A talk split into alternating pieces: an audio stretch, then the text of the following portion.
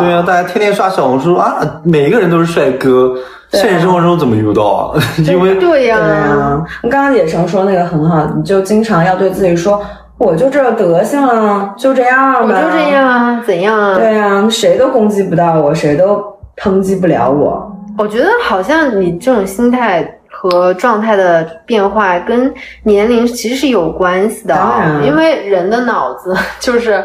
我听过不同的说法，有说二十五岁，有说二十八岁，有说三十岁，有脑神经方面的，说你有在这些年龄之后，你的脑子才发育成熟，才发育完整。哦，就是我们之前多多少少有点脑残，我们怎么可能不做出一些 脑残自的卑事儿的事情？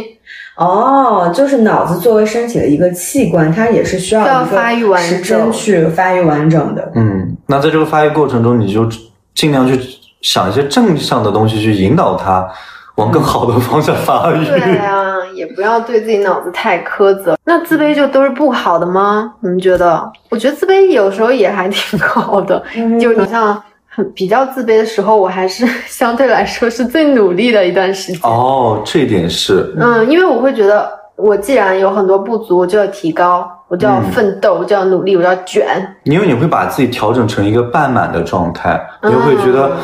很多领域我都还不太成熟，我要继续精进我自己。嗯，但如果你已经是一个全面自信或甚至自傲的人，你就会觉得我不需要努力了，我就默认我永远比所有人都强，所有人都不如我。